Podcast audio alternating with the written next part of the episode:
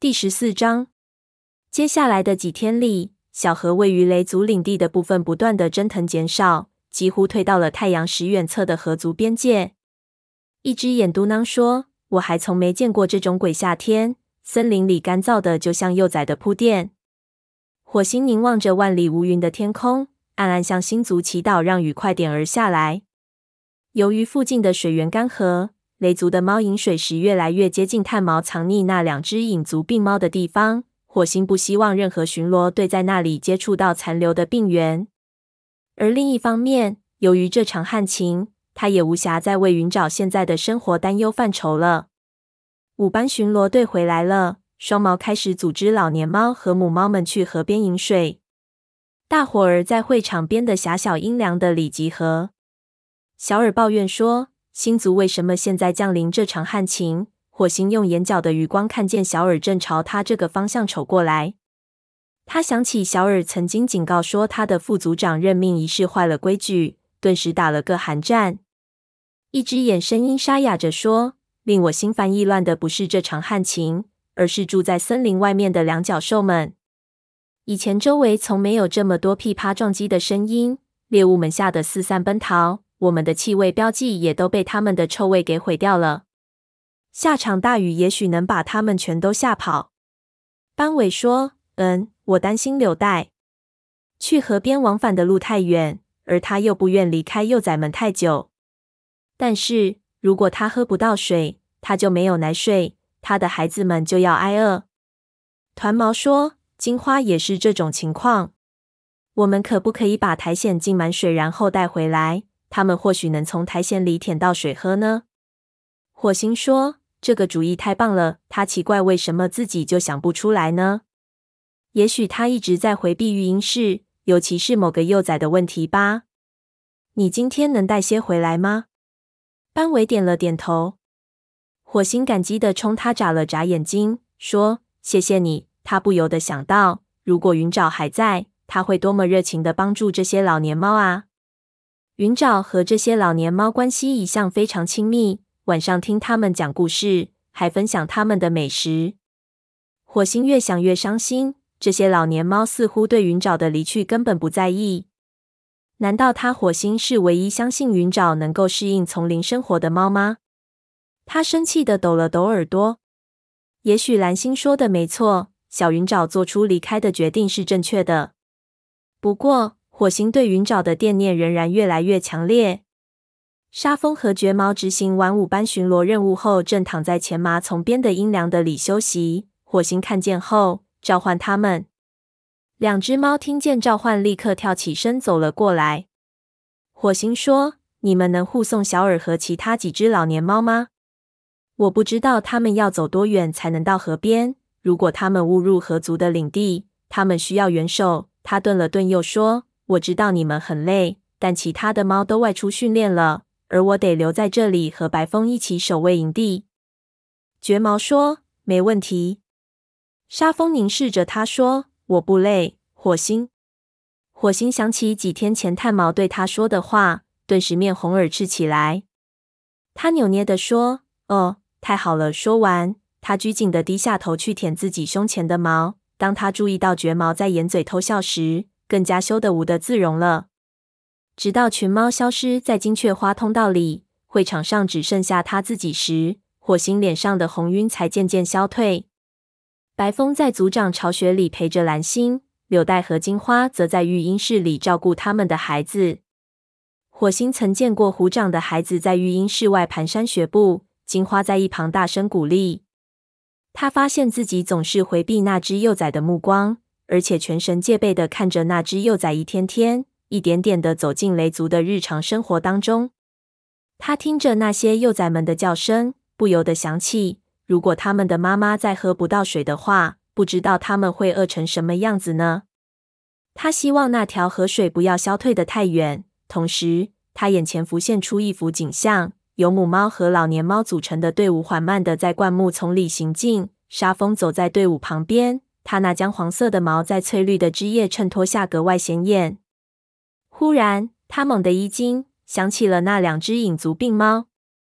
如果炭毛并没有将他们送走，他们仍然躲藏在那里，怎么办？火星心里一寒，他急忙向巫医巢穴奔去。就在香薇通道的入口处，和一瘸一拐正往外走的炭毛撞了个满怀。炭毛笑骂说：“你在搞什么鬼啊？”接着，他看见火星一脸严肃的样子，便随即止住了笑容。火星焦急地问：“你告诉小云和白猴，让他们必须离开了吗？”炭毛不耐烦地说：“这件事已经过去了。你肯定他们离开了吗？”炭毛生气地看着他：“他们向我保证，当晚就会离开。”火星的毛由于担心而竖立起来，他追问道：“那有没有留下疾病的气味啊？”炭毛不客气地说：“听着，我对他们说，让他们离开。”而他们也答应了。我没有时间去管这些事，还有许多浆果等着我去采摘。如果耽误了时间，那些鸟会把浆果都吃光的。如果你信不过我，为什么不自己去查看呢？这时，巫医巢穴里传出一声低吼：“你在那里瞎唠叨些什么？赶快采浆果去！”炭毛回头喊道：“对不起，黄牙，我在和火星说话。”他责怪的看了火星一眼，只听黄牙的声音又传来了：“哼，叫他别浪费你的时间。有什么事让他对我说。”炭毛扑哧一声乐了。火星不好意思的说：“耽误你这么长时间，对不起了，炭毛。我不是信不过你，只不过我……”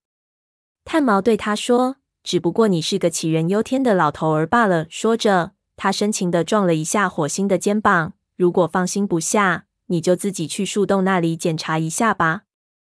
他和火星擦肩而过，一瘸一拐地向营门口走去。炭毛说的没错，火星知道，除非他亲眼看见树洞那里没有影族病猫和残留的病源，否则他是不会安心的。但他现在却苦于无法离开。营地里只有他和白风两名武士留守。他又是沮丧又是焦急，只觉得浑身上下都在发痒。他漫步在会场上，走到高岩下时，正要转身顺着原路往回走，一抬眼看见白风冲他走来。白风叫道：“你还没有决定派谁执行夜班巡逻吗？”我想让奔风带着刺爪和鼠毛去。白风说：“好主意。”他有些心不在焉，不用说，肯定是有心事。他问：“能让亮爪参加明天的早班巡逻吗？多历练历练对他有好处。”我我最近一直没怎么带他出去训练。说着，他的耳朵忽然抽动了一下。火星顿时感到有些不安。他知道白风和蓝星待在一起的时间越来越长了。他怀疑白风在担心蓝星会做出什么异常举动来，而这也是他长时间以来一直担心的事情。同时，他又感到心里有种放松的感觉，因为组里终于有另外一只猫，还是一位德高望重的高级武士。来分担他的烦心事了，但他又为自己的这种想法感到有些惭愧。火星点头说：“当然可以了。”白风挨着火星坐下来，向周围瞅了瞅，说：“今天下午可真清静。”沙风和绝毛护送老年猫和母猫们去河边饮水了。团毛说带些净水的苔藓回来给柳带和金花解渴。白风点了点头，说：“或许他们也能给蓝星带回来一些。”他似乎不愿到营地外面去。接着，他压低嗓门儿说：“他每天早上都从树叶上舔露水解渴，但这大热天的，他需要喝更多的水才是。”火星顿时感到心头升起一种新的忧虑。前几天我看他好多了。白风宽慰他说：“他确实一直在好转。不过人说到这里，他闭住了嘴巴。不过，就算他不把话说透。”火星也能从他的脸上看到他心里的担忧。火星小声说：“我明白。他们回来后，我让团毛给他送去一些苔藓。”白风米缝起眼睛，平静地说：“谢谢你，你干得很好。”火星坐起身子问：“此话怎讲？当副组长呗。我知道这活儿不轻松。蓝星这个样子，再加上天旱。”不过，我认为组里没有哪只猫会认为蓝星让你做副组长是个错误的决定。火星默想，恐怕黑条、橙猫还有一些老年猫不这样想吧。随即，他意识到自己的失态，他感激地冲白风眨了眨眼睛，说：“过奖了，白风。”在他的心目中，白风的意见和蓝星的一样宝贵。现在得知白风对他的评价竟然如此之高，他感到十分高兴。白风继续说：“还有，我为云沼的事情感到遗憾。你心里一定非常难过，他毕竟是你的外甥啊。族里的猫彼此间血缘关系密切，他们很难想象到这种关系的珍贵。”白风的善解人意令火星感慨万分，他迟疑着说：“嗯，是的，我确实很想念他。”不光因为他是我的外甥，我真的相信他最终能成为一名优秀的武士。他移开目光，等着听白风的不同意见。哪知白风却点了点头。白风说：“他是一名好猎手，是其他学徒们的好伙伴。但也许星族为他安排了别的命运。我不是巫医，不能像黄牙、炭毛那样看懂星辰后隐藏的真意。但我对我们的武士祖先抱有坚定的信念。”不论祖先们将我们族群导向何方，我的信念都不会有丝毫动摇。火星心想，正是这种信念，使你成了一位道德高尚的武士。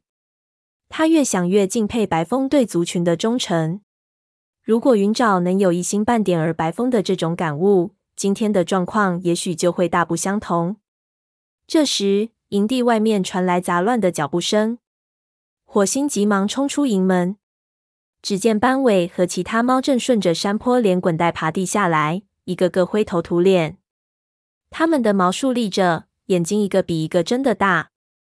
斑尾滚到沟底，气喘吁吁地说：“两脚兽。”火星抬头望去，看见绝猫和沙风正帮着年纪最大的那几只老年猫在石块之间艰难地爬上爬下。沙风往坡下喊道：“没事了，我们把它们甩掉了。”他们安全回到沟底后，绝毛解释说：“有一群年幼的两脚兽追赶我们。”他惊魂未定，声音都变得沙哑了。忽然，猫群中不知谁发出了一声惨叫，火星吓了一跳，急忙问：“你们都没事吧？”沙风扫了一眼群猫，向他点了点头。“很好。”火星深吸口气，定了定神：“两脚兽在哪里？在河边吗？”沙风回答。我们还没有到达太阳时，他缓过了气，声音平静了许多。只听他愤愤地说：“他们在丛林里不守规矩，没有走两脚兽们往常走的路。”火星竭力保持镇定。两脚兽们很少走进丛林深处的。他大声说：“我们等天黑后再去取水。”一只眼胆怯地问：“你认为那时他们走了吗？他们为什么还待在那里？”虽然火星也是满腹疑虑，但他尽量使语气显得很肯定。谁能预料到两脚兽们可能做什么呢？斑尾烦躁地说：“但柳带和金花怎么办？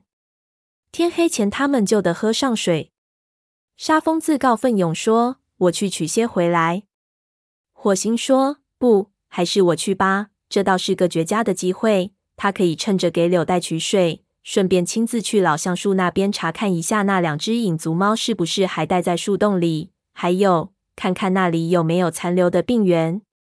他冲沙风点了点头，说：“我需要你去山沟上放哨，留心两脚兽们闯过来。”一只眼焦急地说：“说不定他们现在还没有回去呢。”火星安慰他说：“有沙风放哨，大家不会有事的。”说完，他充满信心地看着沙风的眼睛。绝毛说：“我和你一起去吧。”火星摇了摇头，他必须孤身前往，免得别的猫发现炭毛干下的蠢事。他对绝毛说：“你和白风留下镇守营的，还有，我想让你把刚才在森林里的所见所闻向蓝星汇报。我会尽可能多带些苔藓回来。其余各位等天黑后再行动。”火星和沙风爬上山沟。他们小心翼翼地嗅了嗅空气，这里没有两脚兽的气味。火星正要离去，只听沙风轻声叮嘱说：“多加小心啊！”火星舔了一下他的脑门儿，柔声说：“我会的。”两只猫相互凝视良久，然后火星转身谨慎地爬入丛林。他一路捡最浓密的灌木丛走，耳朵竖起，嘴巴半张，绷紧每一根神经。时刻留意两脚兽的迹象。当他接近太阳石时，他嗅到从两角兽们的身上散发出的特殊的气味。不过现在气味很淡。火星转而穿越树林向河岸边走去。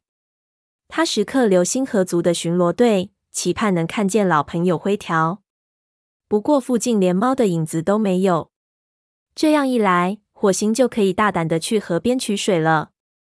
不过当务之急是先去老橡树的树洞里查看一番。他沿着边界行走，遇到每一棵树都留下些气味，以巩固两族边界。即使这里靠近河流。树木也失去了往日的青翠，树叶都枯萎了。不一会儿，火星便看见那株盘根错节的老橡树。他向那两只影族猫住的树洞走过去。他深吸了口气，空气中已经没有疾病的气味了。他松了口气，决定进洞里看个究竟，然后再去取水。他走上前，眼睛死死盯着洞口，然后俯下身子。小心翼翼地将头伸进洞内，忽然，一个重物落在他的背上，接着身体两侧也被紧紧抱住。他吓得惊声尖叫，疯狂地扭动身体，想把袭击者甩掉。但那个家伙牢牢地骑在他的背上。火星硬着头皮等待惨遭重创，但抱紧他的四肢既宽大又柔软，利爪也没有伸出来。接着，一股熟悉的气味扑鼻而来。虽然那股气味被河族的气味掩盖了，但火星仍然一下子认了出来。他狂喜之下喊道：“灰条！”灰条呵呵笑道：“我还以为你永远都不会来看我了。”火星感觉到老朋友从他背上下来，这才意识到灰条的身上湿漉漉的，浸满了河水，自己背上的毛也都被沾湿了。火星抖了抖身体，惊讶的看着灰条，难以置信的说。你从河对面游过来的，因为他知道灰条最讨厌毛上沾水了。灰条抖了抖身体，水滴纷纷飞溅出去。若在以前，它的长毛沾水之后就会像苔藓一样粘成一团，但如今却是柔顺光滑。灰条说：“游水要比走到下游踩着石头过河节省很多时间，而且我的毛似乎也不怎么沾水了。我想这是吃鱼的一个好处吧。”火星苦着脸说：“我觉得吃鱼也就这一个好处。他想象不出鱼的腥味怎比得上森林里猎物的鲜美味道。”灰条说：“吃习惯后也就不那么难吃了。”他热情地冲火星眨眨眼睛说：“你看上去气色不错吗？”火星高兴地说：“你也一样。大家都还好吧？陈毛还是总跟你过不去吗？蓝星还好吧？陈毛还好啦。”火星说着，顿了顿。蓝星，他不知道该向他的老朋友告诉多少雷族族长的事情。灰条眯缝起眼睛问：“出什么事了？”火星意识到灰条对自己十分了解，自己的反应根本逃不过他的眼睛。他拘谨地竖起耳朵。蓝星不会有事吧？灰条的语气里充满了关切。火星急忙宽慰他：“他很好。”同时卸下了心理负担。既然灰条已经察觉到他对蓝星的担忧，那么对这位老朋友也就没什么可顾虑的了。于是他说：“不过他最近有些异常，不大像过去的作风。”自从虎掌说到这里，他也不知道该说什么好了。灰条皱起眉头说：“那个老混蛋离开后，你见过他吗？”火星摇了摇头说：“他消失得无影无踪。”我不知道，如果蓝星再看见他会有何反应。灰条开玩笑说：“据我所知，他会把他的眼睛挖出来。”我想象不出还能有什么事情令蓝星消沉这么久。火星难过的想：“希望如此吧。”他看着灰条好奇的眼神，想到再也不能毫无顾忌的向他倾诉任何事情，不由得伤心难过。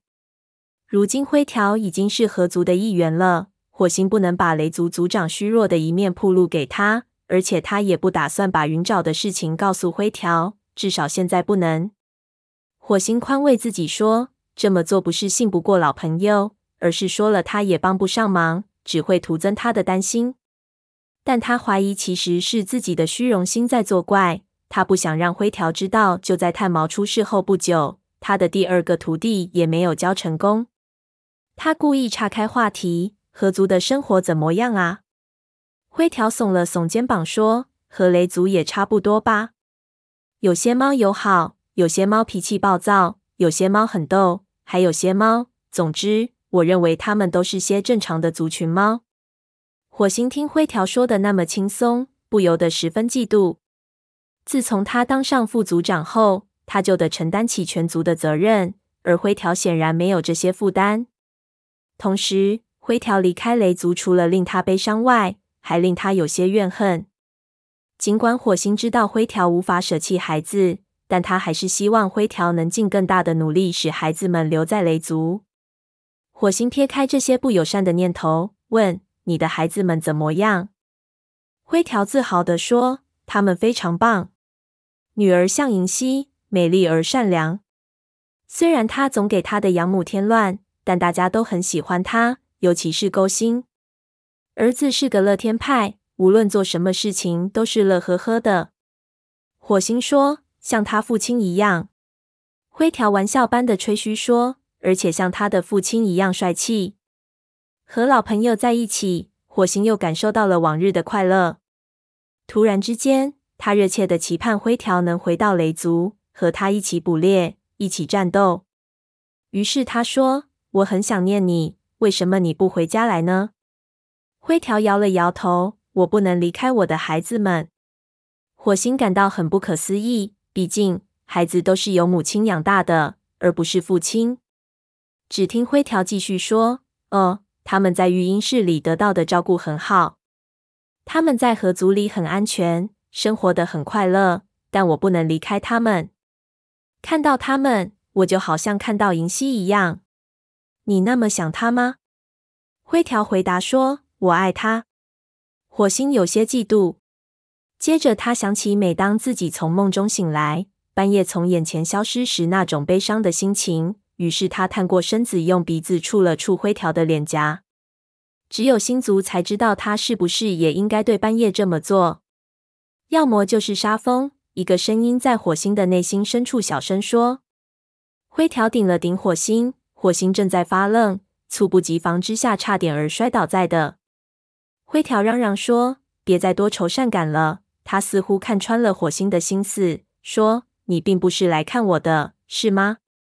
火星一看瞒不住了，便说：“嗯，不全是。你是来找那些影族猫的，对吗？”火星大吃一惊，急忙问：“你怎么知道他们的？”灰条喊道：“我怎么能不知道呢？这里到处都是他们的气味，影族的气味本来就很难闻，再加上病猫，呸！”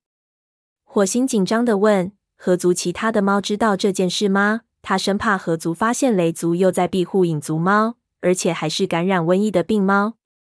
灰条宽慰他说：“只有我知道，我主动要求巡视这个地段，大伙儿还以为我思乡心切，也就由着我了。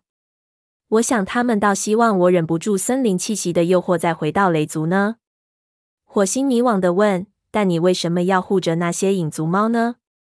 灰条解释说：“他们到来后不久。”我和他们谈过话，他们告诉我是炭毛把他们藏到这里的。我推测，如果炭毛做了这件事，那你一定知情。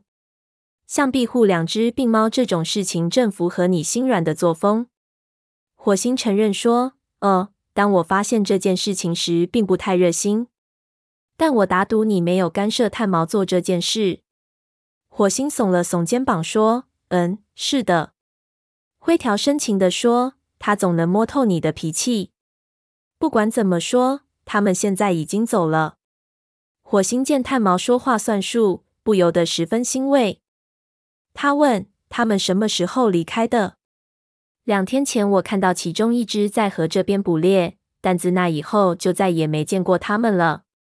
两天前，火星得知不久前那两只影族猫还在这里逗留，不由得吃了一惊。难道炭毛终究还是执意将他们都治好后，才让他们离去的？一想到这里，他立刻感到怒火中烧。但他相信炭毛不是轻易做出这个决定的。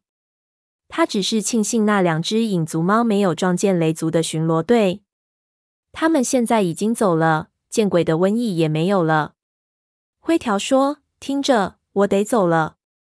我是来捕猎的，而且答应今天下午要照看两个学徒。”火星问：“你自己收徒弟了吗？”灰条看着他的眼睛，小声说：“我想合族还不至于让我训练他们的武士吧。”火星见他的须子在微微颤抖，分不清灰条是开玩笑还是感到懊恼。灰条用鼻子撞了火星一下，说：“我们还会再见面的，一定会的。”看着灰条转身离去，火星感到心里空荡荡的。半夜，灰条、云沼，难道火星注定要成为孤家寡人吗？他高喊道：“多保重啊！”他看见灰条穿过香薇丛走到河边，驾轻就熟地跳进河里。灰条宽阔的肩膀在水中划过，四肢有力的翻腾。在身后形成一道淡淡的波纹。火星抖了抖脑袋，希望能像灰条出水后轻松抖掉身上的水那样抖去他的烦恼。然后他转身迈步走进丛林。